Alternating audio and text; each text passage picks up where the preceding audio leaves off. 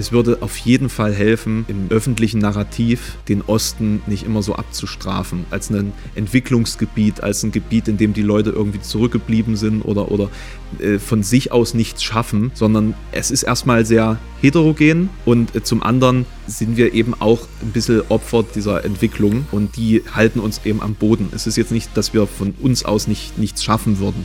So und deswegen wäre es einfach wichtig, dass in der, in der öffentlichen Kommunikation der Ossi nicht einfach so in die Ecke gestellt wird, wo er sich dann mit sich selbst verbündet im Endeffekt. Das kommt ja auch noch hinzu. Ja, wir gegen die und verdammter Staat und blöde Staatsmedien und so. Und wenn man immer nur auf so eine Gruppe draufhaut, dann ist es klar, dass die dann irgendwann anfangen, sich abzuschotten. Hallo, ich bin Eva Schulz und das ist Deutschland 3000. Hier verbringe ich immer so eine gute Stunde mit Menschen aus ganz verschiedenen Bereichen, irgendwo zwischen Pop und Politik. Mein Ziel ist, diesen Leuten so zu begegnen, wie ihr sie vorher noch nie gehört habt. Deutschland 3000 soll euch, mich und meine Gäste auf neue Gedanken bringen. Weil man, wenn man jemand anderes kennenlernt, auch immer ein bisschen was Neues über sich selbst erfährt. Mein heutiger Gast ist Alexander Prinz, aka der dunkle Parabelritter. Alex ist 27 Jahre alt, studiert in Halle an der Saale auf Lehramt und macht vor allem aber seit inzwischen 10 Jahren YouTube-Videos. Lange Zeit ging es auf seinem Kanal vor allem um seine große Leidenschaft Metal. Aber das hat sich im vergangenen Jahr geändert. Statt über Motorhead und Slipknot spricht Alex auf einmal über Laschet und Lauterbach. Statt düsterer Band-T-Shirts trägt er gemusterte Hemden und bunte Anzüge. Ich wollte wissen, wie es zu diesem Wandel und seinen inzwischen fast 300.000 AbonnentInnen gekommen ist. Wir haben auch durchaus kontrovers über politische Inhalte auf YouTube gesprochen und warum er sich seinen ostdeutschen Dialekt abgewöhnt hat. Es ging um die immer noch bestehenden strukturellen Ungleichheiten zwischen Ost- und Westdeutschland und um Alex Erklärung dafür, warum es in seinem Bundesland Sachsen-Anhalt so viele Rechte und Corona-Leugnerinnen und Leugner gibt. Und falls es euch so geht wie mir und ihr eigentlich keine Ahnung von Metal habt, dann ist diese Folge super für euch. Alex gibt uns nämlich eine kleine Einführung und hat, finde ich, auch echt gut erklärt, welche Bedeutung dieser Lifestyle für ihn hat und warum er die Musik sogar mit Beethoven, Wagner oder auch einem guten Wein vergleichen würde. Also hört selbst, hier kommt eine gute Stunde mit Alexander Prinz. Wo kommst du gerade her? Ähm, ich komme gerade tatsächlich aus dem Nebenzimmer, weil ich da was zu einer antisemitischen Verschwörungstheorie recherchiert habe. Hm. Ähm, und äh, dementsprechend war der Weg jetzt nicht so lang, mich, mich, mich mit dir jetzt hier zu unterhalten. Schließlich hast du ja den langen Weg. Ja, für Weg mich jetzt. war er minimal genau. länger. Ich bin zu dir nach Halle gekommen und ich habe heute Nacht tatsächlich richtig schlecht geschlafen. Irgendwie, weiß ich nicht, ewig wach gelegen. Und dann musste ich an den Fragebogen denken, den du für uns ausgefüllt hast, weil da steht drin äh, bei der Frage, was würdest du gerne lernen oder was kannst du noch nicht so gut? Einen guten Schlafrhythmus finden. Und dann habe ich halt nachts wirklich wach gelegen und an dich gedacht und mich gefragt, was ist denn ein guter, also hast du gerade einfach einen, den du schlecht findest oder geht es dir wie mir, dass du auch heute Nacht um drei wach gelegen hast oder was ist dein Schlafproblem? Also das, das ist tatsächlich irgendwie prophetisch, weil heute konnte ich auch nicht einschlafen. Ich dachte mir auch, ich gehe ein bisschen eher ins Bett, dann bin ich vorbereitet für das Gespräch und äh, kann, kann mich deinen Fragen stellen. Äh, hat auch nicht funktioniert. Ähm, was ich eigentlich meine, ist so dieser, dieser Drang, eben viel zu schaffen an einem Tag, der immer gewissermaßen viel zu kurz ist.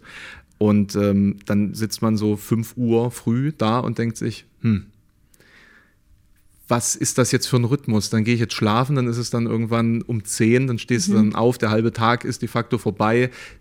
Die Sonne zeigt sich bis 15 Uhr ne? und dann lebt man eigentlich fast nur im Dunkeln und das ist irgendwie unangenehm. Das schlägt so ein bisschen auf die Laune und äh, wenn man das so ein bisschen entzerren könnte und vielleicht in Bahnen, die ein bisschen gesünder sind, leiten könnte, wäre das schon schön. Und was für Versuche hast du da schon so gestartet? Noch keine. es, schlicht und ergreifend, ich bin das Problem. Ja, ich mhm. und, und das, was ich in dieser Zeit schaffen will. Also du bist dann in so einem Arbeitsflow, stelle ich mir auch vor, wenn ja. du einmal an so einer Recherche oder an einem Videoschnitt sitzt und vergisst die Zeit, oder? Na, man möchte dann auch fertig werden mhm. mit dem Projekt, an dem man gerade sitzt oder mit dem Text, den man gerade schreibt und, und recherchiert.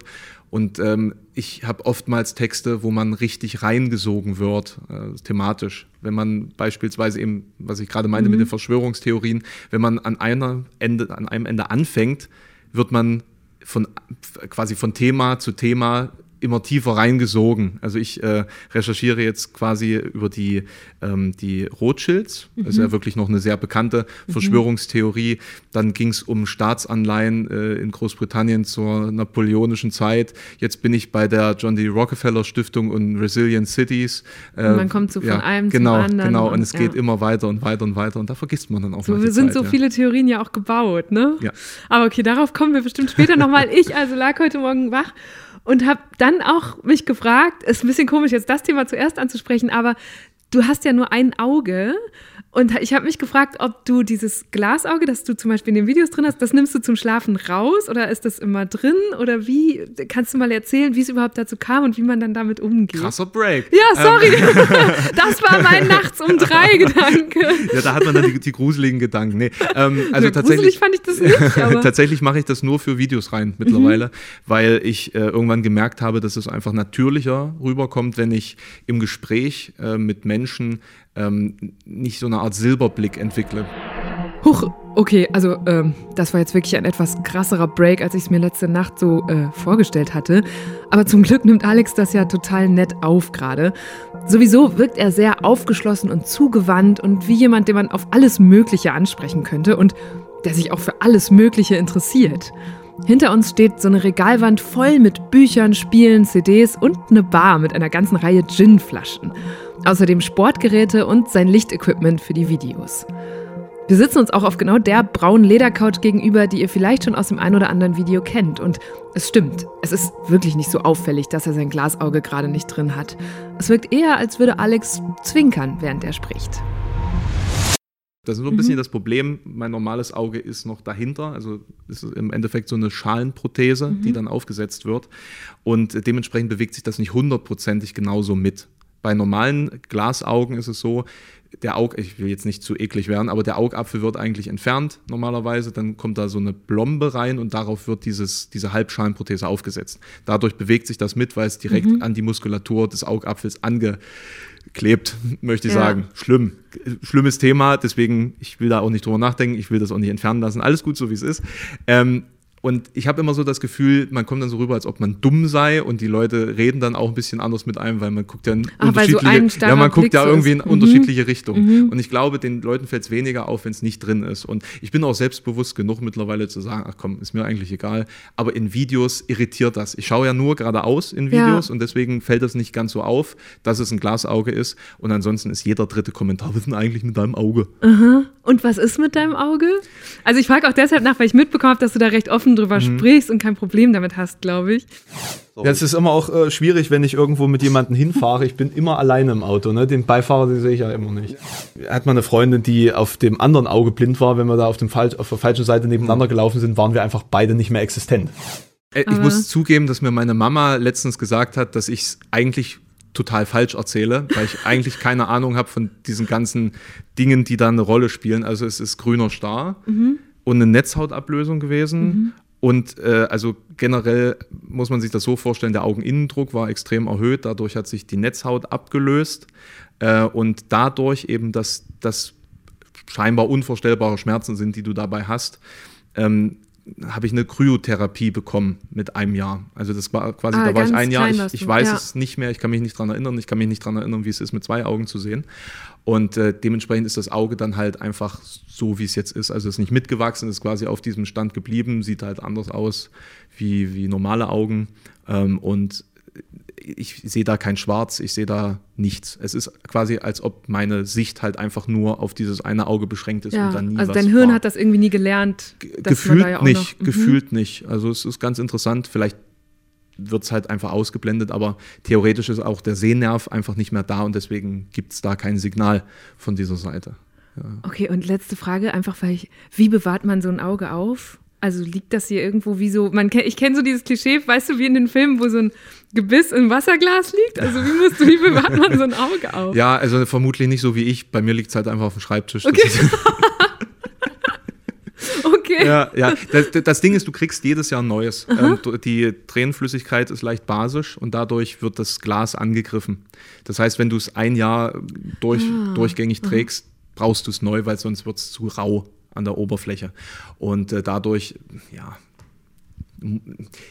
ich sag mal so, äh, die Wahrscheinlichkeit, dass man dann Entzündung davon trägt, wenn man das nicht ganz so aufmerksam ähm, ordentlich mhm. wegtut, ist jetzt relativ gering. Habe ich jetzt so in den letzten Jahren bemerkt. Das, ja, und es ist eigentlich auch, ähm, bevor man sich einsetzt oder so, das Beste, was du machen kannst, ist eigentlich ähm, einmal anlecken, weil die Spucke. Nee, mache mach ich natürlich nicht, ist ein bisschen eklig, aber wenn man unterwegs ist, ist es eigentlich das Beste, mhm. was man machen kann. Äh, der Umgang damit ist jetzt gar nicht so äh, problematisch. Ich meine, wir haben alle schon mal vielleicht ein bisschen Dreck in die Augen gekriegt, dann kommt die Tränenflüssigkeit durch das mhm. raus. Also mhm. das ist tatsächlich nicht so, dass man das steril oder so permanent einlegen müsste. Das ist eigentlich äh, sehr dankbar im, im Alltag. Okay. Ich habe auch immer Entweder-Oder-Fragen in diesem Podcast. Vielleicht machen wir damit mal weiter. Optimist oder Pessimist? Also ich behaupte, ich bin ein krasser Pessimist, aber meine Freunde sagen, das stimmt gar nicht. Ich wäre es nur gerne. Ah. So, also ich bin eigentlich ein sehr lebensfroher und, und freudiger Mensch, aber das kommt in meinen Videos irgendwie nicht rüber. Ich weiß auch nicht, woran das liegt. Keine Ahnung. Vielleicht liegt es an den Themen. Lieber allein oder unter Menschen? Hm, ja, das ist eine gute Frage, vor allen Dingen jetzt im Hinblick auf die Corona-Situation. Ich muss sagen, ich habe äh, vor Corona ja wirklich viel Zeit auf Festivals verbracht. Das war mhm. ja auch mhm. mein, mein Hauptarbeitsbereich eigentlich. Ähm, 2019 waren es 25 Stück. Lange Zeit waren die Festivals eines der Hauptthemen auf Alex Kanal. Er hat dort Reportagen und Interviews gemacht, Alben rezensiert oder die Metaler auch mal komödiantisch auf die Schippe genommen. Den Teufel anbeten, harten Alkohol trinken oder mit Vorliebe bei Vollmond das Blut von geschlachteten Kindern aus den Schädeln von Werwölfen. Das sind wohlgemerkt die Lieblingsaktivitäten von Metalheads. Aber wir machen noch eine ganze Menge von anderen Aktivitäten in unserer reichlich bemessenen Freizeit, denn wir haben ja so viel, wir gehen ja nicht arbeiten und sind ständig betrunken, wie ihr alle wissen. Und was wir sonst noch so machen, das erfahrt ihr in diesem Video. So wurde er zu einem der wichtigsten Influencer der Szene. Außerdem betreibt er das Online-Metal-Magazin Silence und ein eigenes Modelabel. Er podcastet, streamt auf Twitch und hat 2019 zum ersten Mal ein eigenes Festival veranstaltet. Sternenklang, eine Mischung aus Konzerten und Mittelaltermarkt. Und auch jetzt, nach zwei Jahren Pandemie, hat er noch bestimmt zehn verschiedene Festivalbändchen am Arm, die an diese Zeit erinnern. Und da war ich immer unter Menschen und das hat mir auch gefallen in dem ähm, Zustand. Und mittlerweile muss ich sagen, ich bin auch ganz gern mal allein. Ah, ja. das hat sich so ein bisschen gewandelt. Ja, das hat sich tatsächlich gewandelt und ich habe auch immer jetzt, wenn während der Verschnaufpausen, sage ich mal, im Sommer solche Veranstaltungen waren, ist mir aufgefallen, dass es große Überwindung braucht, wieder reinzukommen in diesen Trott mhm. und wieder äh, mit, mit vielen Menschen gleichzeitig irgendwie interagieren zu können. Also mir ja. fällt das relativ schwer. Da habe ich viel verlernt, glaube ich. Ja, ich habe auch Jahren das Gefühl, es ist wie so ein Muskel, den man dann lange nicht ja. trainiert hat. Ja. Und dann war ich auch am Anfang erstmal wieder überfordert, wenn man so unter ein paar Leuten war oder auch ich erinnere mich, das erste Gespräch bei, an so einem Abendessentisch wieder mit fünf, sechs Leuten, dass es so richtig zwischendurch ins Stocken kam. Mhm. Mit Leuten, wo das früher nicht passiert ist, aber man wusste irgendwie gar nicht mehr, oh, wir haben uns so lange nicht gehört, was erzählt man sich jetzt, was ist schon überholt, das ist ganz. Ja, und die Frage gut. ist, woran liegt das denn eigentlich? Also was, was ist es, was uns da ähm, abhanden gekommen ist vielleicht mhm. oder was, was, äh, welcher Muskel ist da jetzt erschlafft? Also ist es die, die ähm, Empathie vielleicht, also dass man genauer oder schneller versteht, was der andere gerade fühlt oder denkt und dass man da schneller drauf eingehen kann? Oder ist es schlicht und ergreifend, äh, sind uns die Themen ausgegangen, weil wir quasi in einem kleineren Kosmos agieren? Mhm. Das frage ja. ich mich dann so. Ne?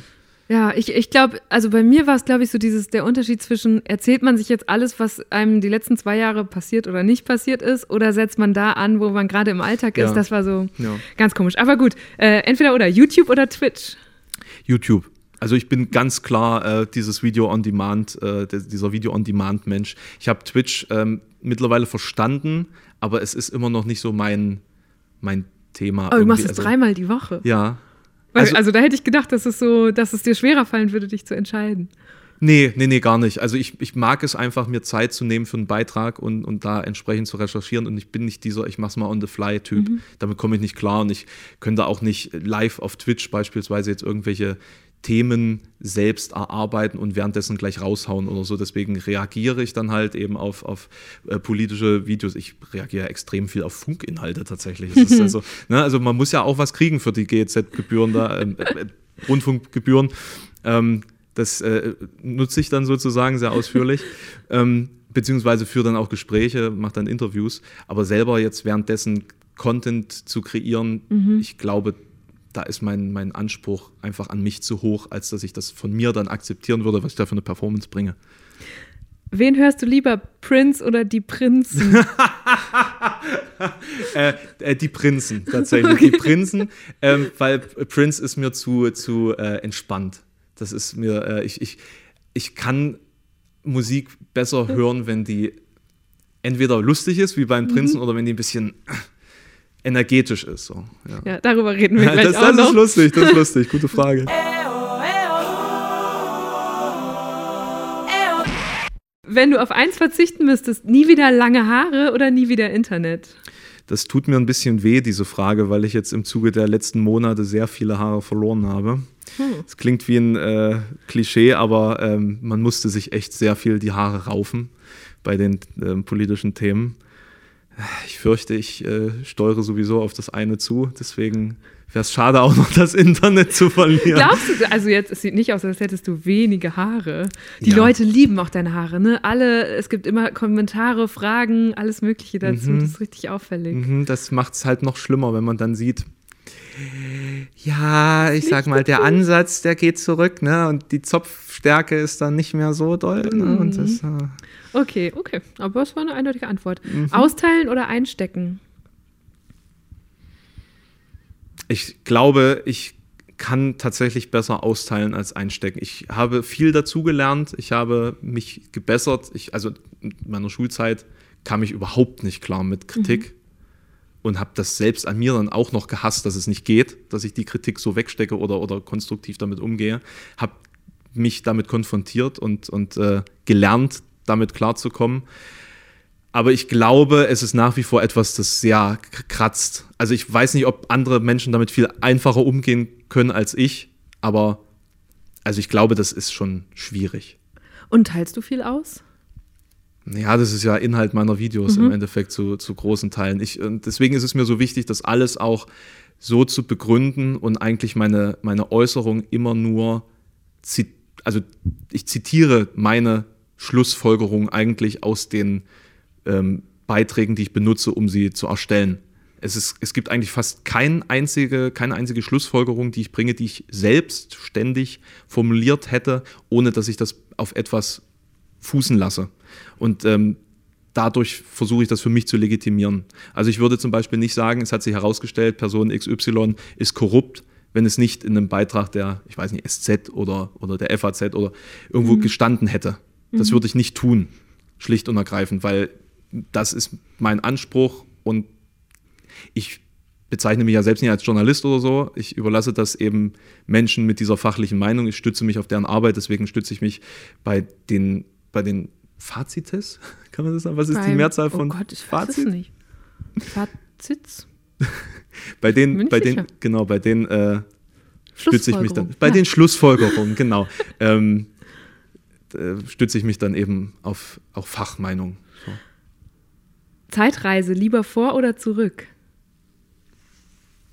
Käme ich dann wieder zurück in die normale Zeit? Ja, ist ja eine Reise, du darfst zurück. Dann würde ich tatsächlich lieber in die Zukunft. Hm ähm, den Aktienindex äh, studieren. nein, nein, äh, also tatsächlich einfach mal äh, äh, die Frage wäre natürlich, ist es determiniert oder könnte man es verändern? Mhm. So, jetzt sind wir bei den ganzen Zeitreise-Paradox. Äh, Para, Paradox, was ist die Mehrzahl oh von Paradox? ähm, genau. Ja, gerne in die Zukunft, das wüsste ich schon ganz gerne, weil die Vergangenheit und wie weit? Ja. So 20 oder 200 Jahre? Oder? Ich glaube eher 200. Krass, ja. Interessant. Ich hätte gedacht, dass du ganz sicher irgendwie dich ins Mittelalter teleportieren würdest, wenn du könntest, weil du dafür ja eine unheimliche Faszination hast. Ja, ich glaube aber, dass die Faszination sich eben aus der Überlieferung speist und eben aus dem teilweise Nichtwissen, das wir haben. Also wir glauben ja, dass wir die Vergangenheit ganz gut zusammenfassen können und mhm. verstehen können. Ich bezweifle das ein bisschen, vor allen Dingen, weil oftmals eben vergessen wird, weil es eben ein schwieriger Übertrag ist, dass die Menschen auch zu, zur, zur Jungsteinzeit beispielsweise ja genauso waren wie du und ich, nur eben mit einem anderen Horizont oder Kosmos, aber deren, deren Fähigkeiten oder Fertigkeiten im, im Geistigen äh, waren dieselben. Ja, also die hätten theoretisch, wenn sie das Material, das Wissen, die Erfahrung gehabt hätten, hätten die auch da sitzen können und Podcasts aufzeichnen können. So. Und, und das, das zu übertragen, finde ich halt extrem schwierig und daraus halt ein Gesellschaftsbild zu entwickeln und ein Bild äh, der, der, der Kunst und der, der zwischenmenschlichen mhm. Beziehungen. Ähm, ich glaube, das ist sehr verzerrt und ich glaube, wir, wir nehmen es eher als eine Art Geschichte als Geschichte war, also eher etwas folkloristisches, überliefertes, erzähltes. Aber da müsste es dich doch umso mehr reizen, einmal den Reality-Check zu machen und zu sagen, wie war es denn jetzt? Also ich kenne mich mit der Jungsteinzeit nicht aus, ob da unsere menschlichen Gehirne schon genauso entwickelt waren, ja. aber wie war es denn 1500 noch was? Weil du ja zum Beispiel auch dieses Mittelalter-Festival veranstaltest mhm. in Thüringen, das ja auch diese Geschichte dann reproduziert, mhm. wenn ich dich jetzt richtig mhm. verstehe. Ne? Das, war, das war zumindest der Anspruch. Ähm, ich wollte es auch ein bisschen näher in, in, der, in der Nähe des Mittelbergs machen, wo man die Himmelsscheibe von Nebra gefunden hat mhm. und das äh, thematisch wirklich darauf fußen lassen. Das hat leider nicht, nicht so sehr funktioniert. Ähm, äh, aber um nochmal zu der Ausgangsfrage zurückzukommen, ich habe schon mal ein Thema, das mir sehr am Herzen liegt, zu genau von innen betrachtet. Und das ist eben die Musikbranche. Ich bin als extremer Musikfan eben äh, selber eben Content Creator geworden. Ich habe Interviews geführt, habe mit Veranstaltern gesprochen, habe von Veranstaltungen berichtet, bin immer tiefer da rein, bin immer mehr hinter die Kulissen gekommen und dadurch ist die Faszination völlig gestorben. Also die mhm. Faszination, mhm. die man hat als normaler Festivalbesucher, hast du nicht mehr, wenn du an ein Festival von der anderen Seite ranfährst, dann dein Auto da abparkst, von hinten äh, über die Bühne guckst und in, in den Zuschauerraum reinguckst und dann ein Bierchen mit einem Main-Act getrunken hast, ist, ist keine Faszination mehr, das ist dann nur noch Arbeit. Das ist dann nur noch, ähm, klar, die ersten ein, zwei Jahre mag das, mag das immer noch faszinierend und total krass sein, wenn du all deine, deine Idole und so siehst, mhm. alles super. Aber wenn du die Idole dann, also wenn du dann weißt, dass es ganz normale Menschen sind, die dann ihren Job da machen, dann verliert das irgendwann die Faszination. Und ich finde, in gewissen Bereichen muss man sich auch ein bisschen Faszination behalten. Sich so. der Show hingeben, ja. sozusagen. Ne, der Magie, in die, in die mhm. Magie. Es gibt so wenig Magie im Leben, wenn man, wenn man dann, äh, also ich betrachte das halt alles viel zu rational und deswegen fehlt mir die Magie in vielen Dingen. Und Geschichte ist halt einfach auch ein bisschen, hat noch so einen magischen Touch irgendwie, weil wir eben doch nicht alles wissen und doch nicht alles nachvollziehen können über Metal, die Musikszene, in die du mhm. dich da so rein, tief reinbegeben hast, hast du mal gesagt, es ist nicht nur Musik für dich, sondern ein Lebensstil. Mhm. Wie würdest du den denn beschreiben? Was die Metal-Szene so besonders macht, ich glaube, das äh, ist auch so eine einhellige Äußerung, die immer getätigt wird ähm, in, in den Medien, dass man familiär zusammensteht. Ich glaube, man kann es tatsächlich darauf zurückführen, dass wir alle ähm, gewisse mh, hm, Anpassungsprobleme in unserer Jugend hatten oder uns immer irgendwie ein bisschen anders gefühlt mhm. haben als die Leute um uns herum. Rein kulturell, rein vom, vom äh, Feeling für das Leben oder was das Leben für uns bedeutet und was Kultur für uns bedeutet und da immer ein bisschen tiefer ähm, verwurzelt waren in, der, in, der, in, der, in, den, in dem Konsum von, von Kultur, sage ich jetzt mal, als jetzt jemand, der dem nicht so einen großen Raum im Leben gibt. Ähm, und dadurch hat man immer gemeinsame Gesprächspunkte gehabt und hat eine gemeinsame, also wirklich bis zu einem gewissen Punkt eine gemeinsame Weltsicht. Äh, und deswegen ist es, als ob man immer mit Freunden spricht auf einer gewissen Ebene. Ist völlig faszinierend. Ähm, gut, es mag jetzt Teile geben, die politisch vielleicht anderer Meinung sind, ähm, ist ja klar. Aber so rein grundsätzlich hat man eine ähnliche Ebene und das macht diese Szene halt zu mehr als, als einfach nur der Musik weil du ein, ein ja, allumfassendes Gefühl haben kannst und dein, dein Leben einfach eigentlich auch um die Szene drumherum strukturieren kannst, mhm. weil das eine komplette Community mitgibt. Ich weiß nicht, wie das in anderen Szenen ist, zugegebenermaßen, ähm, weil ich die ja nicht so intensiv erlebt habe. Aber da fühlt man sich aufgehoben und das kann einem auch wirklich helfen, wenn man ähm, gewisse Krisen durchmacht, beispielsweise, und dich auffangen. Und äh, ich sag mal, über eine ganz lange Zeit war mein kompletter Freundeskreis in dieser Musikszene auch irgendwie verbandelt. Mhm. Ja. Ich habe von dieser Szene und dieser Musik null Ahnung mhm. und finde es deshalb auch so spannend, dass wir uns heute treffen, weil ich wirklich dachte, okay, es fällt mir so, also dazu fällt es mir auch schwer, inhaltliche Fragen vorzubereiten, mhm. weil ich einfach so quasi eine richtige Einführung bräuchte und habe mich gefragt, ob es vielleicht zwei, drei Songs oder Bands gibt, in die wir so beispielhaft reinhören könnten jetzt, wo du mir nachher sagen kannst, das und das fasziniert dich daran oder hat vielleicht eine besondere Bedeutung in der Szene oder war so ein Meilenstein oder irgendwas, was du mir empfehlen würdest. So damit fangen wir jetzt mal an. Ah, um das Thema aufzumachen, sozusagen. Die, ja, die, so mal so einen ersten ja, Eindruck. Ja.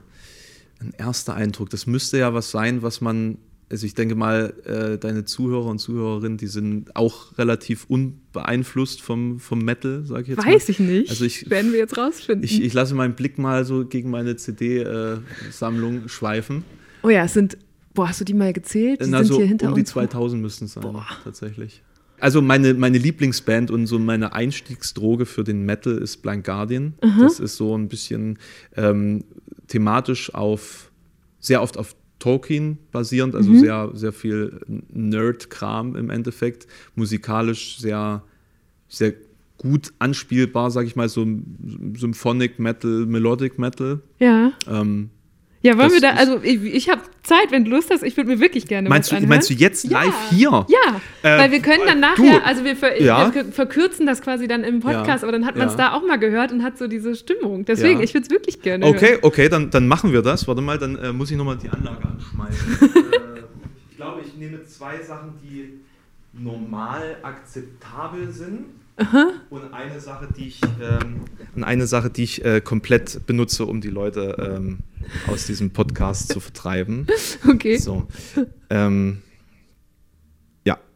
Das ist jetzt ähm, Imaginations from the Other Side ähm, vom 1995er Album äh, mit demselben Namen von äh, Blind Guardian. Und das ist so das am meisten gefeierte Album der Band. Für mich ist es perfekt und ähm, spiegelt einfach so den Höhepunkt der Band wieder, den inhaltlichen Anspruch eben an das Fantastische, was mich eben da irgendwie auch zu dieser Band gebracht hat, weil ich über ähm, ja, Fantasy-Romane zu dieser Musik tatsächlich gekommen bin und ähm, ist, ist glaube ich, für Einsteiger auch sehr gut akzeptabel.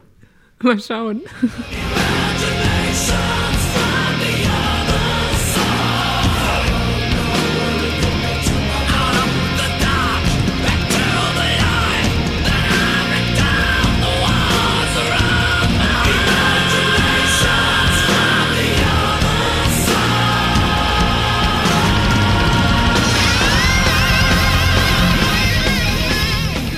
Ja, also das ist jetzt in dem Sinne, ich möchte sagen, ein bisschen klassischer. Richtig klassisch ist es in dem Sinne nicht, weil es ja schon Mitte der 90er ist, so die, die große Hochphase des Metals, auch die mainstreamige Phase mit Hair Metal und, und Thrash Metal war ja so in den 80ern.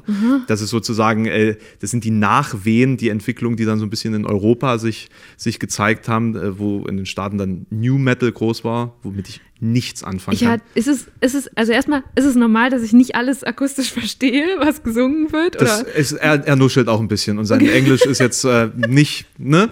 Also das ist normal, aber äh, da kommt nachher was viel Schlimmeres. Keine Sorge. Okay, okay, ich bin gespannt. Ja, genau, genau. Aber wie, wie hat sich das für dich angefühlt, jetzt sage ich jetzt mal?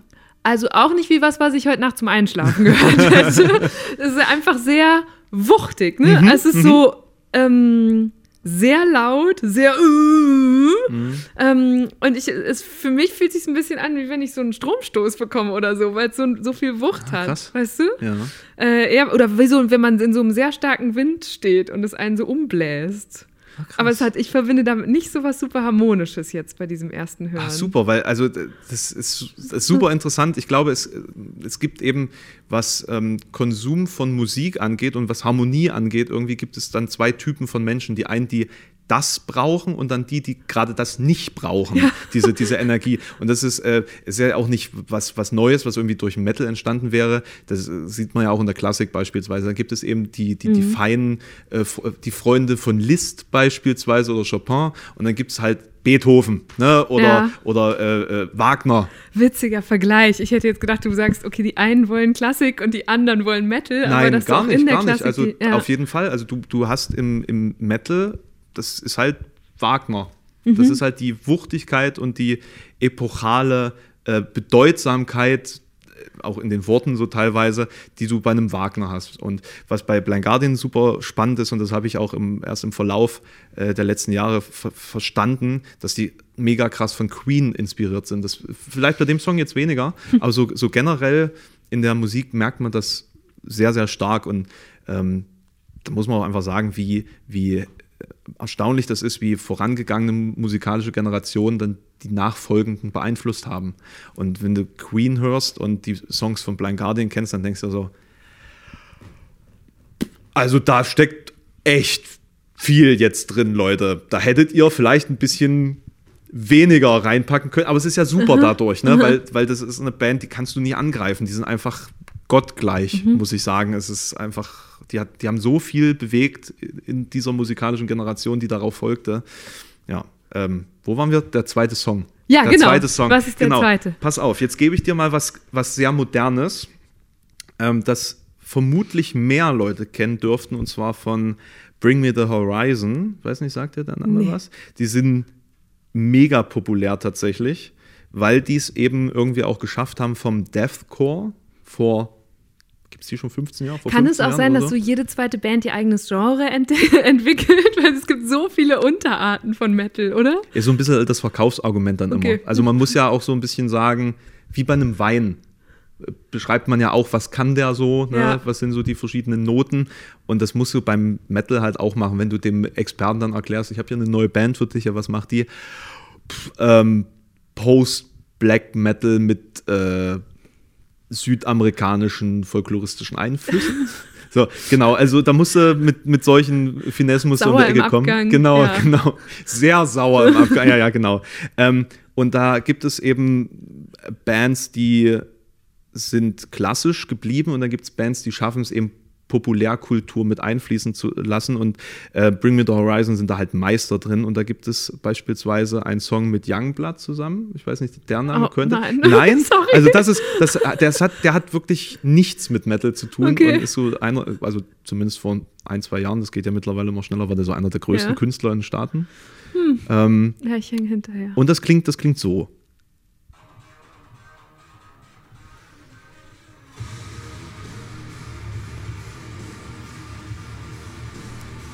Warte mal, ich muss mal unterbrechen. Ich muss, ich muss das Video dazu anmachen. Das ist viel zu gut, als dass ich.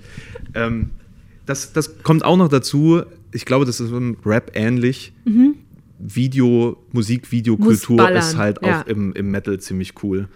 Ähm, und hat sich auch, dadurch hat sich die Musik auch verbreitet, so durch diese MTV-Zeiten. So Mhm. Ja, diese ganze New Metal-Riege, Korn, Linkin Park, äh, Limp Bizkit und so, die haben das im Endeffekt alle irgendwie geprägt, eben durch Musikvideos. Das ist wahnsinnig wichtig im Metal. Und auch jetzt noch im Endeffekt.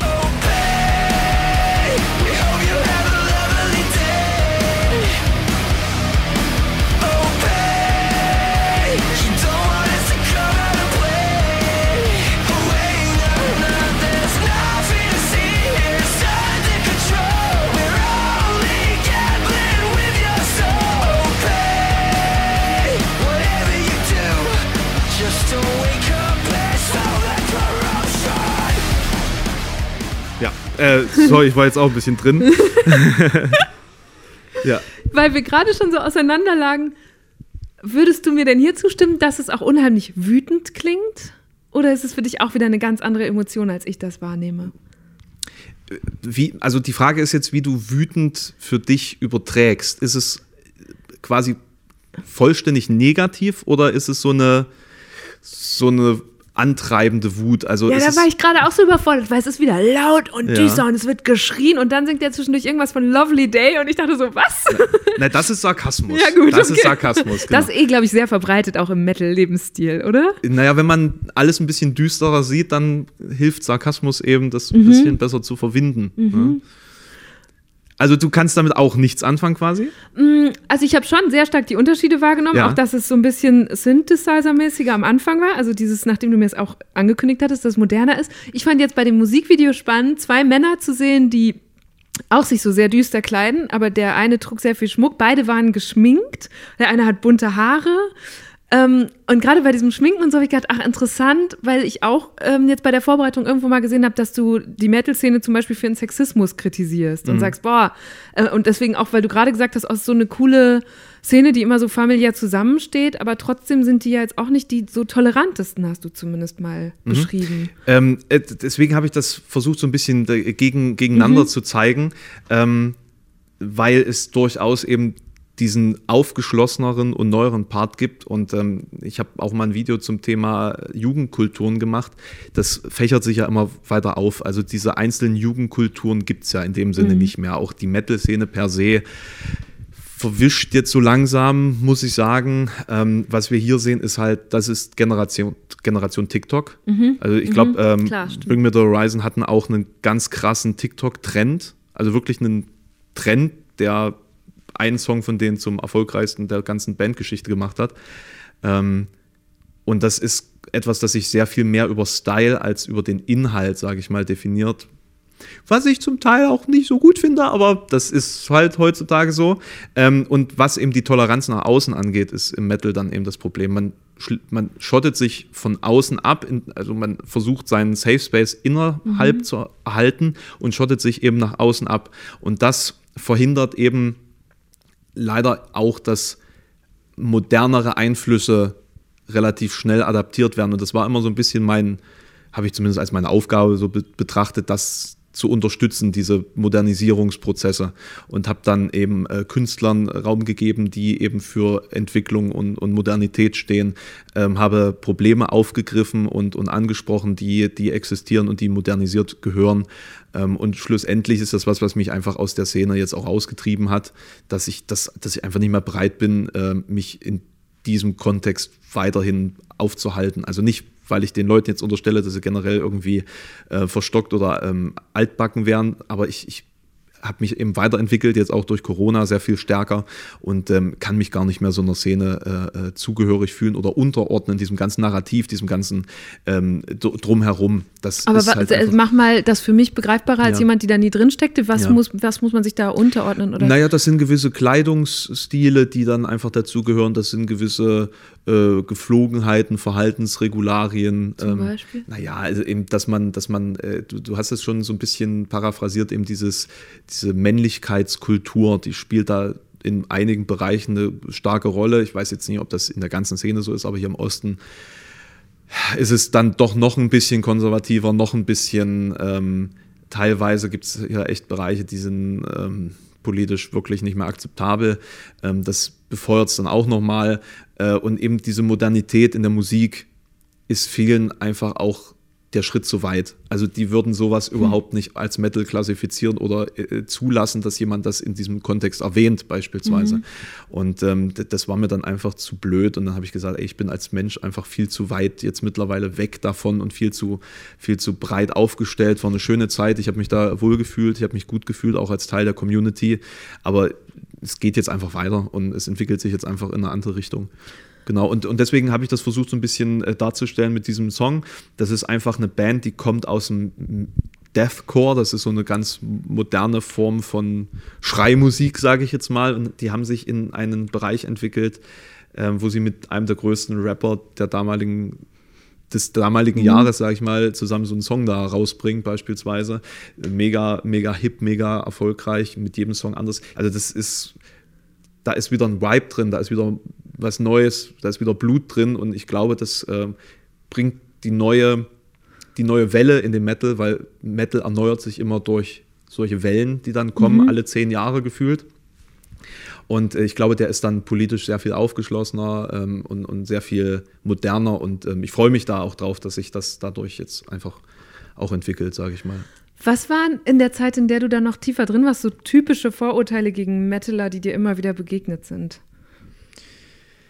Ähm, also sagen wir es mal so, es gibt auch Vorteile, die ja durchaus stimmen. Also, dass sie halt immer sehr düster sind, sehr negativ drauf sind, irgendwie so ein, so ein Problem mit anderen Leuten haben ähm, und sich da gerne abschotten, das stimmt. Und das liegt einfach wirklich so ein bisschen auch an, an unserer Weltsicht, dass wir vielleicht ein bisschen. Das, was, ich kann jetzt eigentlich nur mit hohlen Phrasen um mich werfen, dass wir äh, einfach tiefer empfinden zu gewissen Thematiken. So, dass, dass wir einfach beispielsweise äh, negative Dinge in der Welt nicht einfach so abtun können, sondern das in uns aufnehmen und das verarbeiten müssen oder das uns sehr beschäftigt oder runterzieht oder fertig macht. Also ich glaube, wir sind, wir sind, was sowas angeht, viel äh, stärker betroffen als der 0815 Schlagermensch. Das sind unsere Vorteile gegen Schlagermenschen gegen, gegenüber beispielsweise. Ähm, dann alles, was halt so ein bisschen mit äh, Hygiene einhergeht oder Ordentlichkeit oder irgendwie so dieses, das ist ja sehr anti-bürgerlich, sage ich jetzt mal, und die rennen ja rum, lange Haare und so weiter und so fort. Das ist ja äh irgendwie. Was ist die Bedeutung von diesen langen Haaren? Ich, ich glaube, das kommt tatsächlich aus der antibürgerlichen Kultur der, der, der Hippie-Bewegung. Also das ist tatsächlich eine Stilistik, die sich einfach äh, aus Anti-Establishment-Kreisen weiter fortgesetzt hat. Das kann man wirklich darauf zurückführen. Und ähm, an sich ist es halt auch einfach gut zum Headbang. Ja? Ansonsten macht das ja gar keinen Sinn. Und wie, jetzt hast du schon gerade gesagt, du bist da irgendwie rausgewachsen, du hörst noch, glaube ich, die Musik, feierst das ja offensichtlich auch noch, die ganze Wand hier ist voll damit.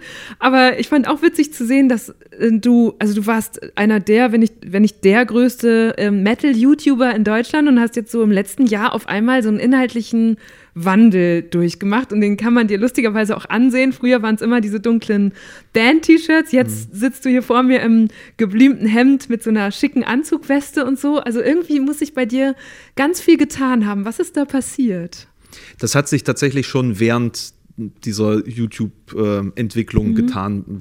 Einfach weil man erwachsen wird, weil man einen ganz anderen Kontext hat. Durch das Studium kommt man ja auch mit ganz anderen Menschen in Kontakt, sage ich jetzt mal, und entwickelt da sein Weltbild weiter. Und das ist mir auch ganz wichtig. Also für mich ist immer so dieses Stillstand ist tot. Äh, der Gedanke, der, das ist so ein Mantra für mich, es muss sich einfach irgendwie weiterentwickeln, man muss sich selber weiterentwickeln und, und, und, und hinterfragen. Und ähm, habe selbst für mich dann ich glaube, das war tatsächlich im Zuge der Gründung meiner ersten Firma, wo ich sehr viel mich mit dieser Entrepreneur-Szene beschäftigt habe, dass ich dann auch. Welche ähm, war das oder was, das, was macht die Firma? äh, Ich habe ein Fairtrade-Modelabel, genau. Und das habe ich 2016 gegründet und da habe ich mich sehr intensiv eben mit, mit ähm, ge geschäftlichen Themen auseinandergesetzt und, und äh, mit, mit Dingen, die eben in der Erwachsenenwelt äh, eine größere Rolle spielen als Kultur, leider. Ja. Und ähm, da hat man natürlich auch wieder Einflüsse aufgenommen und, und ähm, ganz neue Impulse bekommen. Und äh, glaube ich, damit fing das dann so ein bisschen an, dass ich meine Schale da aufgebrochen habe und mich da in andere Bereiche auch äh, umgesehen habe. Und jetzt durch Corona kam es eben dazu, dass man eben keine Themen mehr hatte, über die man sprechen konnte. Und alle Themen, über die man sprechen konnte, waren negativ. Ja, weil die, also die Kulturbranche, wir müssen uns nichts vormachen, alles, was nicht staatlich gefördert wird, wie jetzt äh, Theater oder Opern, ähm, Staatskapellen und so weiter und so fort, äh, die sind einfach äh, jetzt nicht mehr Künstler die sind jetzt, stehen am Band oder machen halt irgendwas anderes. Teilweise überbrücken sie jetzt die Zeit nur und teilweise haben sie aufgegeben, kommen nie wieder in diesen Bereich zurück, werden nie wieder in gewissen Bands spielen, werden äh, sozusagen, haben, haben auch nicht mehr das Verständnis, warum sie das tun sollten. Und das ist auch eine Erfahrung, die ich gemacht habe. Es wird in der Metal-Szene sehr viel von Solidarität gesprochen, die sich nicht in monetären Beiträgen zeigt. Das muss man leider so sagen. Und seitdem ich politische Beiträge mache, schlafe ich auch nachts ruhiger, weil ich mein Leben viel besser finanzieren kann. Das muss man einfach so sagen. Die Warum kann man das mit Politik besser finanzieren als mit Metal? weil ich, also ich kann es mir nicht erklären, aber tatsächlich ist die Metal-Szene so derartig geizig, obwohl ja immer, also obwohl nach außen immer so dargestellt wird, dass man sich ja um die Kultur und die Förderung der Kultur kümmert, dass niemand wirklich ernsthaft gut davon leben kann.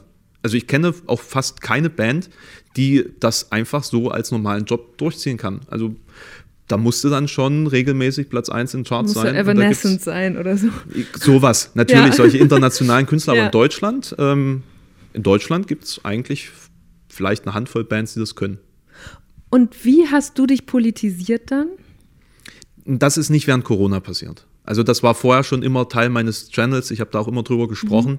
Ich habe aber während ähm, Corona einfach gemerkt, dass es wichtiger ist, noch tiefer, also, oder sagen wir es anders, ich habe früher geglaubt, YouTube ist nicht die Plattform für tiefgreifende Recherche, für inhaltsstarke Beiträge. Und Was ich, war dann der Moment, wo du gemerkt hast, oh, vielleicht doch? das war tatsächlich der Tiefpunkt im Sommer diesen Jahres, äh, letzten Jahres, wir sind ja jetzt schon in 2022.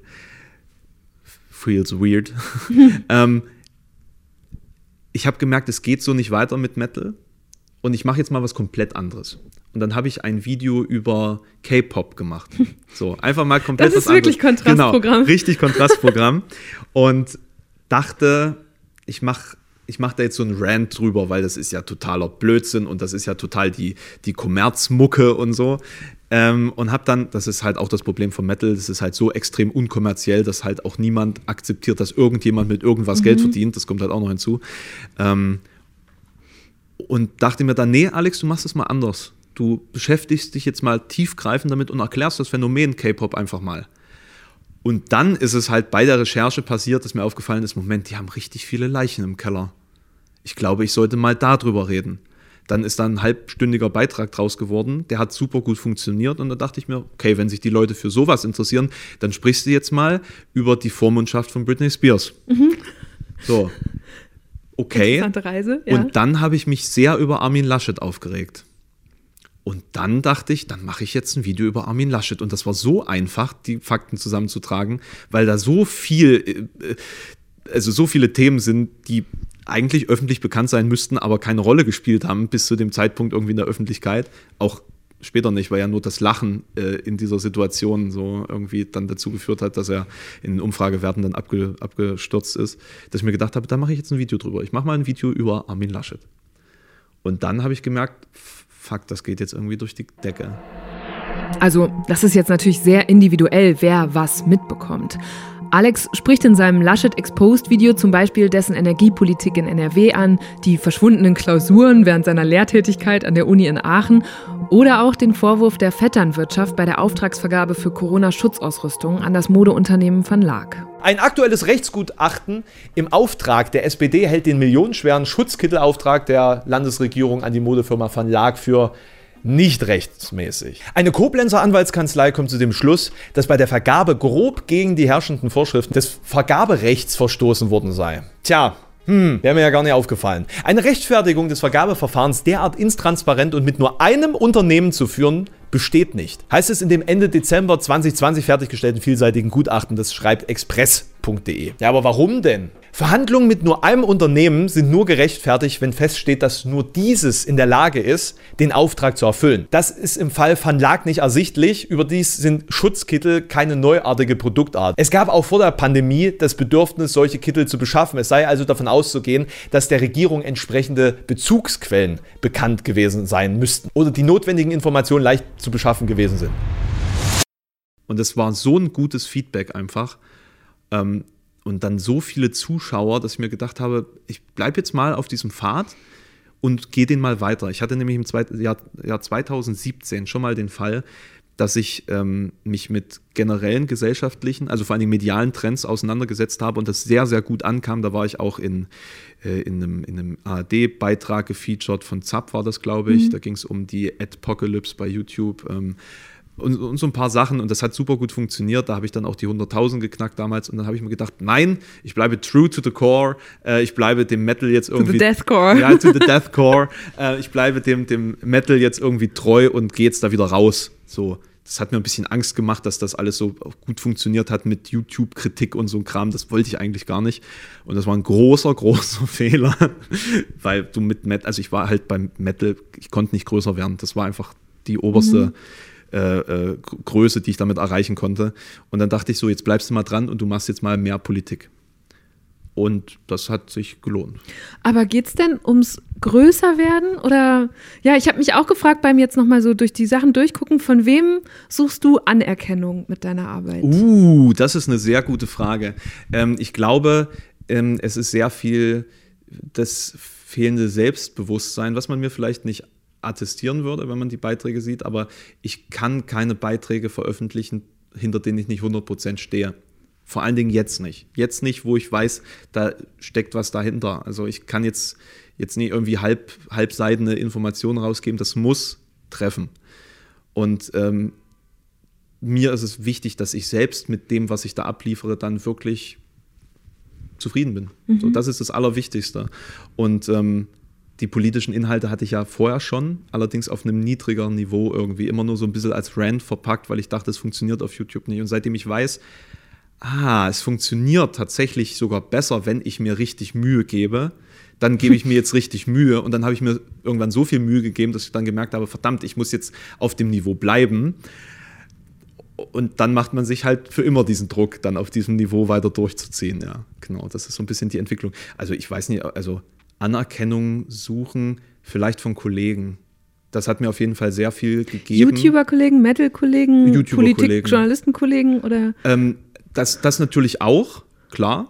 Aber generell war es erstmal cool, von, von meinen äh, Influencer-Kollegen, dann einfach zu sehen, dass die mal auf was reacten. So Rezo hat auch auf ein äh, Video von mir reacted, dachte ich auch so, krass, Alex, du hast ja irgendwie was gemacht, das relevant war.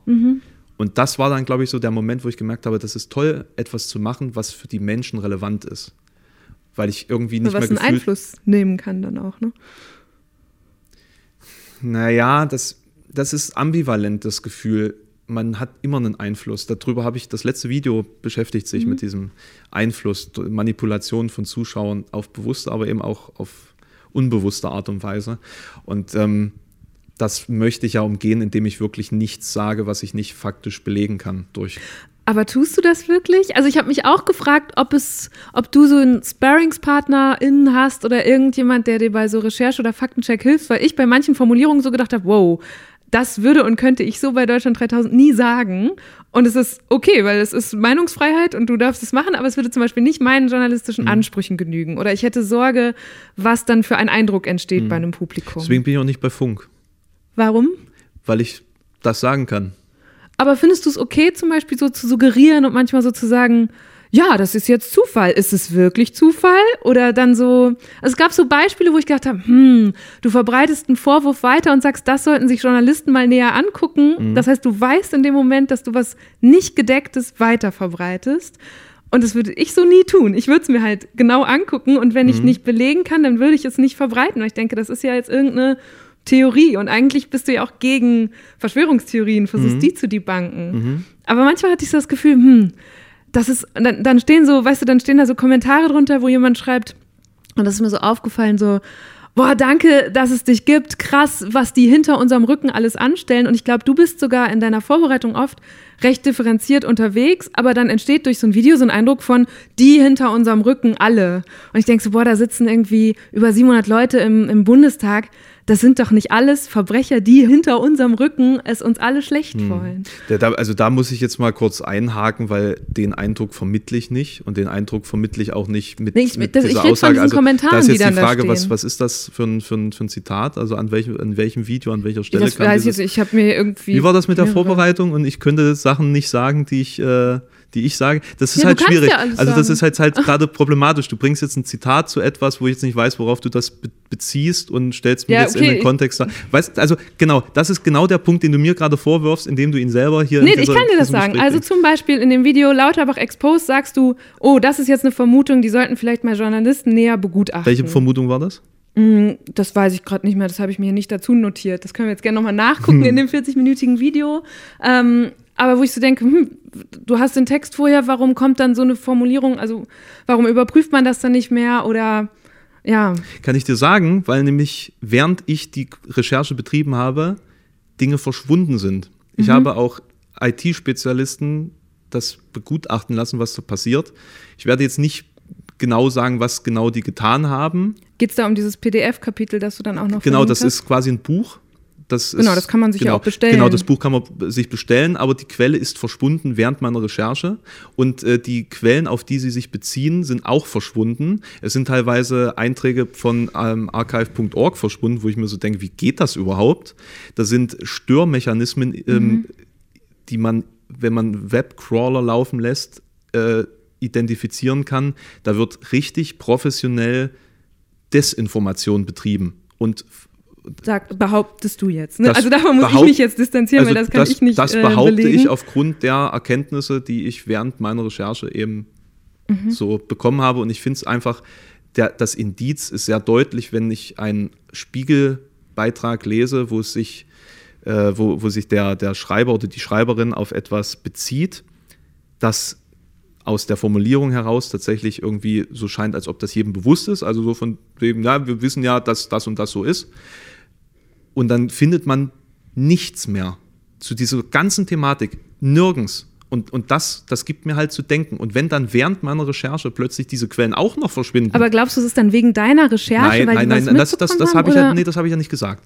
Das äh, denke ich auch nicht. Aber ich glaube, dass es war ja gerade in dem Moment, wo er zum Gesundheitsminister erkoren wurde, dass dann dort natürlich auch nochmal überlegt wird, wir gucken uns jetzt nochmal an, was könnte uns, und das verstehe ich, das möchte ich auch jetzt nicht unterstellen, im Kontext dieser ganzen Verrückten, die, die sicherlich zu mehr äh, fähig sind als ähm, tätlichen Angriffen vielleicht sogar, dass man da versucht, denen auch äh, Munition streitig zu machen und zu schauen, was gibt es da an Desinformation, aber vielleicht auch an Informationen, das gefährlich werden könnte. Wir lassen das jetzt mal verschwinden. Okay, aber also das, mein Problem ist jetzt, das unterstellst du in dem Fall einem neuen Minister, dass der Sachen hat verschwinden Ich unterstelle lassen? das nicht dem Minister.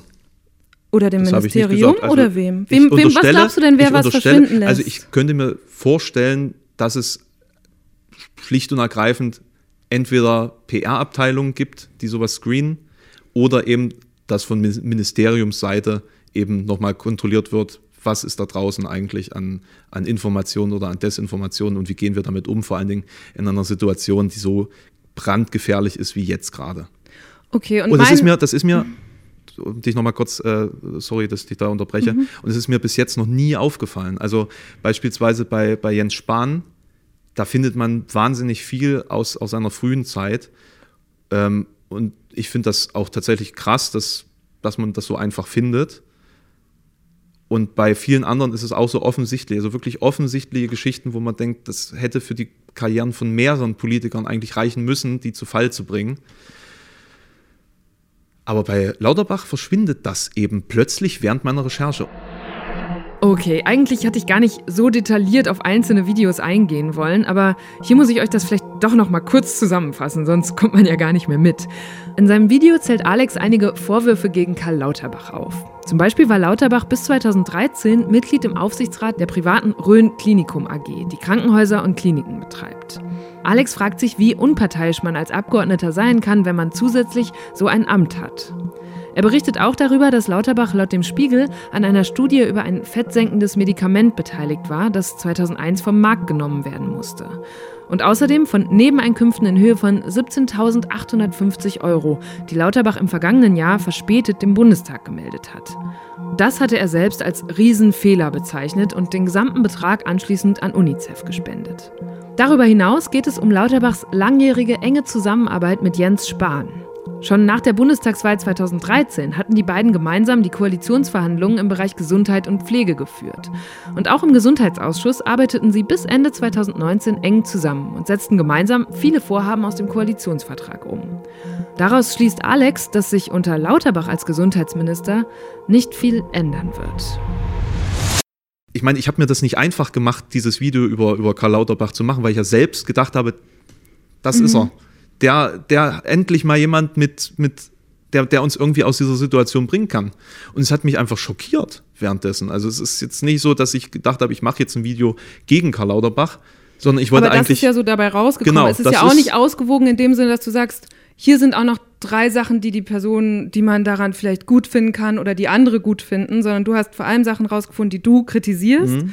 und zum Teil Sachen, die da sind wir uns jetzt, glaube ich, einig, Unterstellungen sind, weil du auch nicht belegen kannst, dass jetzt eine PR-Agentur oder ein Ministerium oder irgendwer Sachen verschwinden lässt. Es kann ja im Falle dieses Kapitels, dass man sich noch bestellen kann, das Buch gibt es noch, auch eine Urheberrechtssache sein, das was verschwindet. Ja, Ne, das genau. müssen wir Ja, hier ja. einmal kurz Deswegen- klarstellen, weil das kann auch ich Genau. im Rahmen meiner Arbeit an diesem Podcast jetzt nicht na belegen oder beweisen oder auch recherchieren. aber genau, das sage ich was aber auch. du jetzt Das sage ich aber auch. Ich beziehe mich ja in meinen Aussagen auf Sachen, die andere schon rausgefunden haben. Ja, Und- ja ich glaube, das ist, ich will jetzt hier auch gar nicht so fronten, ne? Da, darum geht es mir gar nicht, sondern ich will deutlich machen, genau das, was du gerade beschreibst, du arbeitest anders.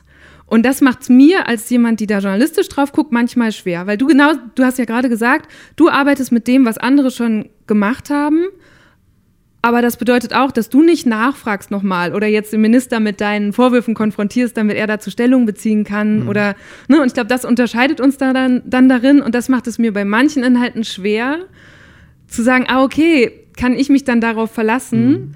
Und das ist aber, glaube ich, das, Mhm. Aber dann- was, was du ja auch immer sagst. dann Sucht würde euch mehrere Quellen, Leute, informiert euch aus verschiedenen. Aber, aber dann würdest du ja die Arbeit von Menschen wie dir selbst in Frage stellen an diesem Punkt, weil ich ja euch erstmal grundsätzlich als Journalisten und Journalistinnen vertraue und sage, wenn jemand in der SZ, in der FAZ, Mhm. im Spiegel, im, im, in der Frankfurter Rundschau oder so, wenn da jemand Ja. publiziert, dann hat er die Legitimation zu Ja. publizieren. ja, ich meine, du stellst, du hast ja dann diese Sachen zum Beispiel auch anders zusammengestellt. Das ist das, was ich gerade meinte mit, da kamen dann einfach nur noch Vorwürfe und ist das ausgewogen, wenn man nur noch die KritikerInnen zitiert. So. Ne? Und das ist dann auch ja so ein bisschen, also es ist ja auch das Format, dass du sagst, hier, exposed, ich zeige euch mal eine Stunde lang alles, was daran zu kritisieren ist oder was vielleicht an Vorwürfen lange nicht mehr hochgekommen ist. Ähm, ja, also das ist für mich einfach ein Format, wo ich gedacht ah ja, ist einfach anders, als ich es journalistisch machen würde. Also die Frage ist jetzt natürlich, was hat man da für eine Person vor sich und was ist deren politisches und, und wirtschaftliches Wirken? Und ähm, wenn ich beispielsweise über den Fakt spreche, dass Karl Lauterbach mit Jens Spahn eng zusammengearbeitet hat in den mhm. letzten Jahren, äh, weil sie ja auch gesundheitspolitische Sprecher ihrer entsprechenden Fraktion mhm. waren, dann ist das natürlich etwas, das in den Quellen positiv berichtet wurde. Also ich schneide ja auch die Quellen rein, aber das ist in der Rückschau schwierig, wenn man, und darum ging es mir ja, wenn man eigentlich jetzt drüber nachdenkt, macht er jetzt etwas anderes? Also kommt er jetzt sozusagen aus einer Position, in der er die Verantwortung in dieser Zeit noch nicht hatte und kann jetzt alles besser machen? Oder war er vorher schon involviert in den kompletten Entscheidungsprozess mit der Person, die ja mit Schimpf und Schande theoretisch vom, vom Hof gejagt wurde? Ähm, nein. Sie, sie haben zusammengearbeitet und sie haben sich gegenseitig immer für diese Zusammenarbeit gelobt. Und das ist der Fakt, der übrig bleibt, ob der Artikel jetzt positiv war oder nicht. Weißt du? Oder aus dem du dir dann eine Meinung bildest, was ja auch völlig okay ist. Naja, das ist aber der, das ist ja das, was an den Fakten dann übrig bleibt, oder? Also der, der Fakt ist doch, sie haben zusammengearbeitet und die Hoffnung, die einfach daraus begründet ist, jetzt kommt ein neuer Besen, der neu kehrt, ist ja falsch, weil es ist kein neuer Besen, sondern ein Besen, der schon gekehrt hat. Das ist ja das Fazit daraus. Und das ist natürlich, das wirkt jetzt natürlich negativ, aber es ist, äh, also wenn du, wenn du das von der Wertung entkoppelst, ist das einfach die Schlussfolgerung. Es ist kein neuer Besen. Es ist deine Schlussfolgerung. Nein, es ist kein neuer Besen.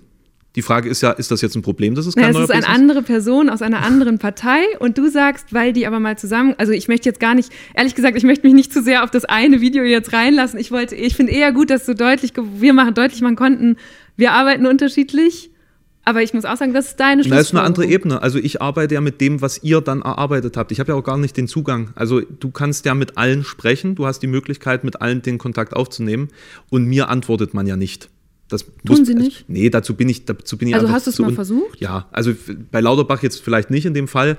Ähm, ich werde jetzt mal mit, äh, mit der ähm, Nee, also ich will jetzt nicht spoilern, aber ich würde schon gerne in Zukunft direkt auch mehr mit den entsprechenden Persönlichkeiten sprechen, aber bis jetzt war das einfach mir auch nicht möglich. Also Mhm. das ist mir finanziell grundsätzlich halt auch nicht möglich. Dazu muss man auch sagen, dass der Produktionsaufwand dann mein, mein, mein Klar, also das ist ja auch ein weiterer Unterschied, deswegen meinte ich eben Sparringspartner. Und, und, und deswegen, Ja. deswegen ist es halt äh, die, die Ebene, auf der ich äh, arbeiten kann, ohne dass ich mir selbst die Frage stelle, ist es, ist es unseriös? So. Und ähm, ich kann natürlich nicht, also ich muss das dann vermuten, ob die entsprechenden Journalisten und Journalistinnen ähm, richtig gearbeitet haben. Und dann versuche ich das natürlich mit mehreren Quellen aus also verschiedenen, in Anführungszeichen, politischen Lagern zusammenzutragen. Und gerade in dieser Lauterbach-Thematik war es eben extrem schwierig, weil nicht mehr viel übrig war von diesen Quellen.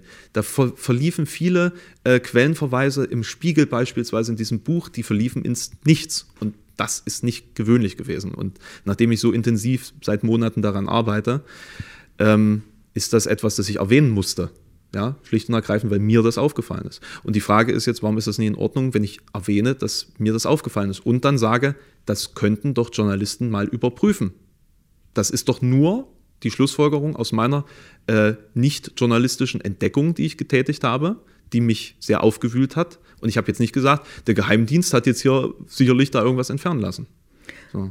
Ja, ich, ich glaube, wir, wir, merken, glaube ich, ah, wir sind uns hier uneinig und ich glaube, es können verschiedene Eindrücke entstehen und das können die Leute sich ja jetzt selber angucken, oder? Also man kann ja sagen, ihr findet dieses Video im Internet, ihr findet auch die ganzen Quellen, du verlinkst sie auch darunter und da, also dafür sind wir ja auch da, sollen sie sich einen eigenen Eindruck Mhm. verschaffen und sie haben jetzt zwei Seiten dazu gehört, oder? Also ist doch okay. Ja, also wie gesagt, ich äh, möchte nur, dass jetzt nicht der Eindruck äh, entsteht, dass ich da äh, gezielt einseitig berichtet hätte. Das war nicht mein, mein Anspruch und ähm, ich hatte eigentlich auch was komplett anderes geplant und vor und die fehlende Quellenlage hat es mir einfach sehr schwer gemacht, da etwas anderes äh, zusammenzutragen, schlicht, schlicht und ergreifend so. Und ähm, ich finde, ich ich habe auch sehr mit mir gestruggelt, weil ich eben eine komplett andere Einstellung dieser Person gegenüber hatte und musste mich selbst während dieses Prozesses überzeugen. Und ich finde das auch, äh, und ich, ich weiß, ähm, das ist etwas, das natürlich auch diskutabel ist und was auch viel diskutiert wurde unter dem Video, klar. Ähm, ich kann für mich nur sagen, ich habe alles gegeben und äh, getan, was ich konnte. So. Ähm, ein Thema, das, da hast du auch ein Video dazu gemacht, das mich sehr beeindruckt hat, das war dieses Ostfrust-Video Ja. über äh, Ostdeutsch sein, in Ostdeutschland leben. Was glaubst du denn persönlich, warum es in Ostdeutschland mehr Rechte gibt oder jetzt gerade auch, äh, du hast mir eben beschrieben, äh, dass es hier in Halle auch immer so, ich glaube, für dich negativ beeindruckende Corona-Leugner-Demonstrationen gibt und so. Wie erklärst du dir das, dass das hier verstärkt stattfindet? Ja, das ist ja eine, eine Verbindung von vielen Dingen. Und ich glaube, dass die Weigerung zur Impfung äh, natürlich zum gewissen Teil auch an äh, wissenschaftsleugnenden Dingen hängt, aber ich glaube, das ist zum Großteil einfach eine Verweigerung der, der Obrigkeitsanordnung, äh, da einfach blind zu vertrauen oder zu gehorchen, weil man eben aufgrund der Erfahrung der, der letzten Jahrzehnte äh, auch das Vertrauen so grundsätzlich verloren hat. So, und ähm, dann natürlich die Unterwanderung der, der ostdeutschen Landgebiete durch äh, Rechtsextreme, viele auch aus dem Westen oder aus dem Süden. Äh, Götz Kubitschek ist, glaube ich, Schwabe beispielsweise, der wohnt zehn Kilometer von meinem Elternhaus entfernt. Ich bin mit seinen Töchtern auf die Schule gegangen. Also es ist wirklich Teil dieser Gesellschaft geworden, diese Menschen, die hier rübergekommen sind, weil sie gedacht haben, das ist unsere Chance, der wilde Osten im Endeffekt. Und äh, die haben sich zu einem Teil der Dorfgesellschaften eben ähm, entwickelt. Und ähm, das macht über ein paar Jahrzehnte, macht das halt viel mit den Leuten hier. Ähm, und dazu eben auch noch das Verständnis oder das Unverständnis darüber, wieso man trotz dessen, dass man von hier kommt, halt weniger Chancen hat, hier etwas zu erreichen. Und das sieht man ganz deutlich beispielsweise an der ähm, ähm, Aufteilung der Spitzenpositionen. Ich glaube, wir waren bei 2% aus Ostdeutschland. Ich habe es jetzt nur, ne, also bräuchte ich jetzt die Quelle, ich habe es nur so, so im Kopf gehabt, dass es äh, jedenfalls nicht so verteilt ist, wie es gesellschaftlich notwendig wäre. Ähm, dann natürlich der, der ähm, Wohneigentum, also wem gehören die Wohnungen, in denen die Ostdeutschen wohnen beispielsweise, wem gehören die Firmen, in denen Ostdeutsche arbeiten. Und das heißt, der komplette Prozess des Geldverdienens und des Geldausgebens ist irgendwie immer, der, also der Fluss ist immer in, weg von, von Ostdeutschland. So. Und äh, also man hat keine Partizipation in diesem System gefühlt, weil man eben die Spitzenposition nicht abdeckt. Ähm, und man ist wirtschaftlich gesehen auch nicht in der Lage, sich frei zu schwimmen. So, und das sind diese unsichtbaren strukturellen Probleme, die äh, dazu führen, dass man halt sich irgendwie auch latent ähm, ja, über, übervorteilt fühlt. Und ich glaube, dass das viele eben, ja, dass, dass viele eben ähm, auch so als eine Art Schock mit sich getragen haben in den letzten Jahrzehnten, die einfach damit auch, äh, die, die einfach den Systemwandel auch mitbekommen haben. Ich meine, da spreche ich jetzt für Leute, ich bin ja. Ja, wir sind beide nach der Wende ge- geboren, ne? ja, na, und, und, und, und äh, also kann das jetzt nur vermuten in dem Sinne. Ähm, aber das sind die Geschichten, die ich halt auch kenne und ähm, habe auch ex- extrem viel interessantes und, und ähm, er- erhellendes Feedback bekommen unter dem Video, dass die das eben irgendwie auch bestätigt haben und ihre eigenen Geschichten dazu erzählt haben. Und äh, ich glaube, wenn man, wenn man sich diese Impfskeptiker ähm, betrachtet, dann darf man eben nicht immer da gleich ähm, auf diesen Sermon reinfallen, die sind ja eh alle nur dumm. Ich meine, da falle ich selber oft genug rein. Ähm, aber da hängt halt auch wirklich viel Verdruss mit zusammen. Und dieser Verdruss wird sich in jeder Thematik, die auf uns zukommt, immer wieder spüren lassen hier in, in Ostdeutschland. Dieses Jahr sind es noch Impfungen, nächstes Jahr äh, sind es dann vielleicht die Gaspreise, übernächstes Jahr ist eine neue Flüchtlingskrise. Es wird immer weitergehen, wenn wir nicht schaffen, diesen Teil Deutschlands irgendwie ähm, ja, befrieden ist jetzt vielleicht krass ausgedrückt, aber das Gefühl zu vermitteln, dass sie gleichwertig behandelt werden. Und wie könnte man das machen? Was würdest du dir da wünschen? Das ist tatsächlich ein, eine Frage, die ich nicht grundlegend beantworten kann, weil eben dieser rein strukturelle Unterschied so heftig ist. Also was die Besitzverhältnisse angeht. das ist, glaube ich, was, das muss sich verwachsen und das muss eben ähm, vielleicht durch eine Chancengleichheit bei Spitzenpositionen oder so. Aber eine Quote das, dann eigentlich. Ja, ne, das ist ja oder? aber auch wieder Quatsch. Das ist ja auch wieder Quatsch, finde ich, weil ähm, man, man, es ist ja nicht so, dass man jetzt grundsätzlich dem Menschen an der Nase ansieht, dass er ostdeutsch ist oder so.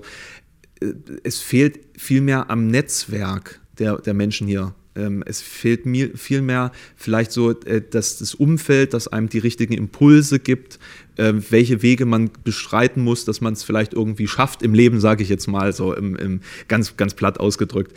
Ähm, Ich weiß nicht, ob man da von oben etwas obtruieren kann, das das nach vorne bringt, aber es würde auf jeden Fall helfen, ähm, im, im öffentlichen Narrativ den Osten nicht immer so abzustrafen als etwas, als ein Entwicklungsgebiet, als ein Gebiet, in dem die Leute irgendwie zurückgeblieben sind oder, oder äh, von sich aus nichts schaffen, sondern es ist erstmal sehr heterogen, ja, und äh, zum anderen sind wir eben auch ein bisschen Opfer dieser, dieser Entwicklung und äh, die halten uns eben am Boden. Es ist jetzt nicht, dass wir von uns aus nicht, nichts schaffen würden.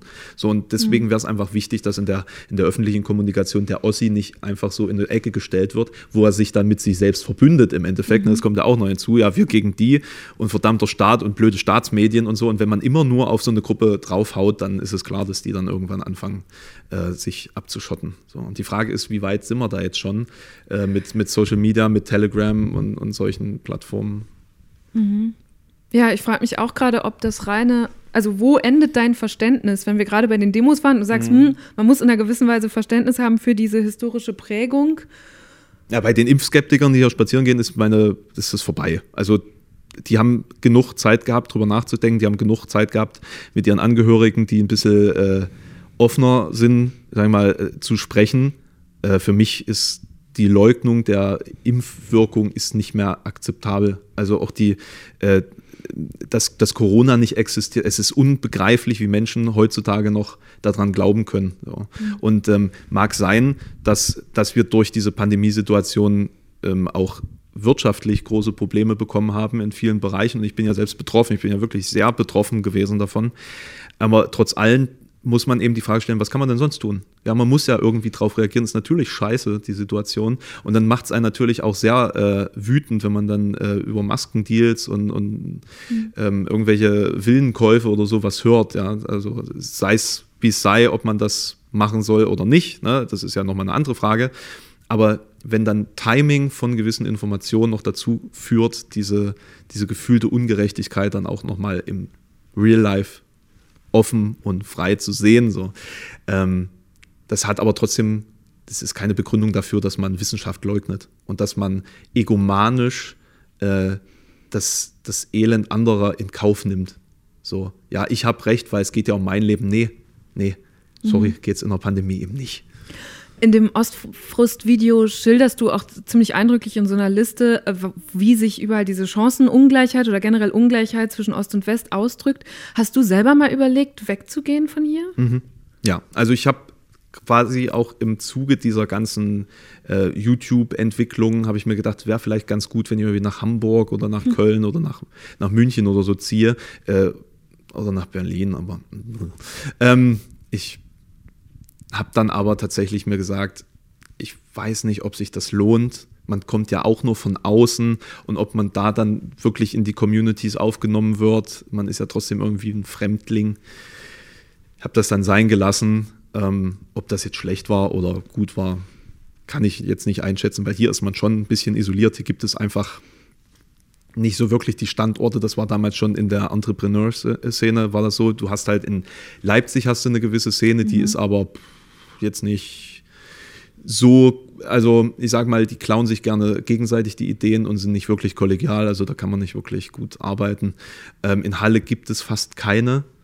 Und ähm, auch YouTuber sind hier in der Gegend halt wirklich rar gesät. Also habe ich auch versucht im Vorfeld rauszufinden, wer noch so andere ostdeutsche YouTuber sind und so viele habe ich gar nicht gefunden oder entdeckt. Katja Krasavice Ja, kommt, genau. kommt aus Leipzig, ja. Ganz andere Kategorie Ja, ja. auf jeden Ja. Fall. Stimmt es eigentlich, dass du versucht hast, dir deinen Dialekt abzugewöhnen für die Videos?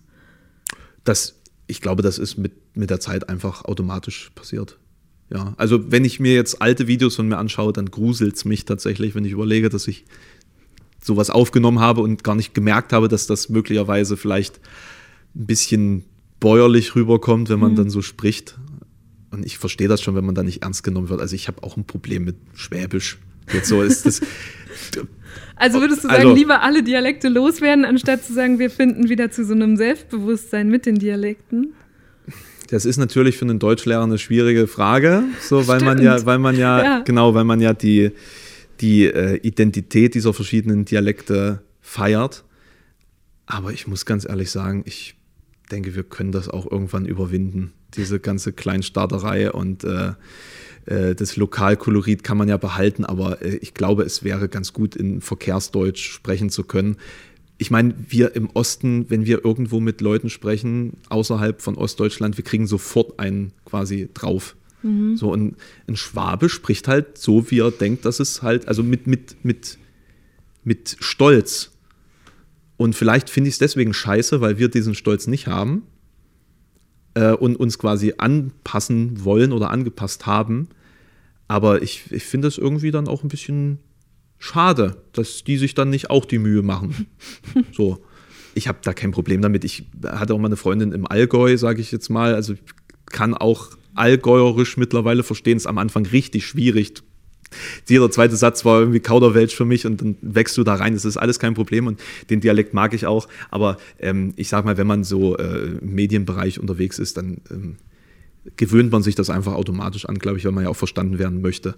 Ich, ich meine, grundsätzlich bin ich ja auch eher Europäer als Deutscher. Also ich hätte gerne irgendwie so ein, so ein großes gemeinsames Europa als jetzt äh, die ganzen Nationalstaaten, weil ich glaube, wir haben genug gemeinsame kulturelle Identität, dass wir da auch die Grenzen überwinden könnten, aber sieht ja eher gegenteilig momentan aus, wenn man sich die Entwicklung so anschaut. Eine Sache, die ich noch so aus deinem Umfeld über dich mitbekommen habe, ist, dass ganz viele Leute oder dass du so ähm, extrem großen Wert auf Höflichkeit legst und auf gute Manieren. Wie, worin äußert sich das und woher kommt das? Wer hat das denn gesagt? Ja, Das verrate ich natürlich nicht. Auf Höflichkeit und gute Manieren. Ich glaube, das liegt ein bisschen an meiner Erziehung. Also ich glaube, da haben meine Eltern einen ganz guten Job gemacht. Anders kann ich mir das nicht erklären. Das hat halt einfach dazugehört, dass man höflich war zu, zu fremden Leuten, zu, dass man Leute auf der Straße gegrüßt hat, selbst wenn man jetzt nicht weiß, wer die sind. So Kleinstadtdinge eben. Ähm, und mein Vater war, also mein Vater ist ein sehr, ähm, ist ein Mensch, der sich sehr zurückhält in allen Dingen. Manchmal ein bisschen zu sehr, das habe ich glücklicherweise nicht so ganz übernommen, ähm, weil das dann immer auch zu, dazu führt, dass man zu sehr zurücksteckt in so Konfliktsituationen. Das, da bin ich manchmal vielleicht ein bisschen raubeinig, aber an sich ist es mir einfach wichtig, dass man im, ja, im, im Gespräch oder im, im, im Aufeinandertreffen den Menschen nicht belastet mit seiner eigenen Existenz. Ganz schlimm finde ich Unpünktlichkeit, weil man dem anderen Menschen dann einfach die Zeit raubt, die er der anderen Person ja eingestanden hat. So. Das ist so ein Punkt. Ich bin jetzt nicht wirklich so ein, so ein englischer Gentleman, der jetzt auf alle möglichen Geflogenheiten und, und, und äh, Sitten und ähm, irgendwie Knigge äh, Wert, Wert legt. Das, das ist nicht so. Aber mir ist es einfach wichtig, dass man zueinander höflich ist und den Umgang miteinander möglichst einfach irgendwie zivilisiert gestaltet. Ja.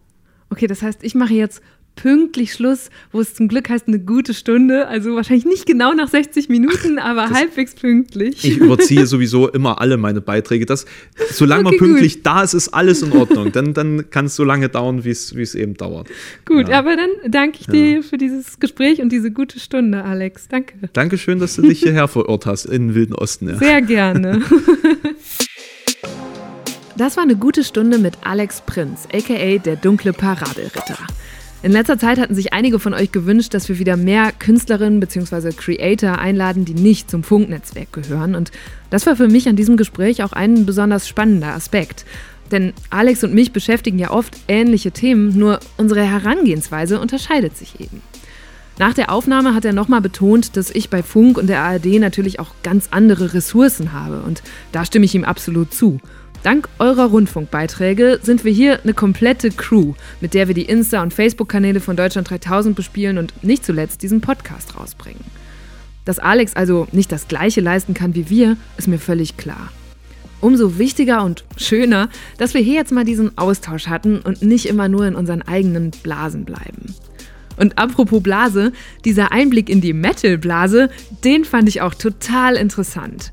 Alex Beispiele und seine Erläuterungen haben mir ja, einen ganz neuen Respekt vor dieser Musik eingeflößt. Ich bin gespannt, ob es euch auch so ging. Mein Name ist Eva Schulz. Ihr findet mich und Deutschland 3000 auf Instagram, Twitter und natürlich überall, wo es Podcasts gibt. Jeden zweiten Mittwoch kommt eine neue gute Stunde. In den letzten Jahren waren zum Beispiel auch schon Cold Mirror, Varion und der eine oder die andere Politikerin zu Gast. Ich freue mich, wenn ihr da mal durchscrollt und wir uns dann spätestens in zwei Wochen wieder hören. Also, macht's gut!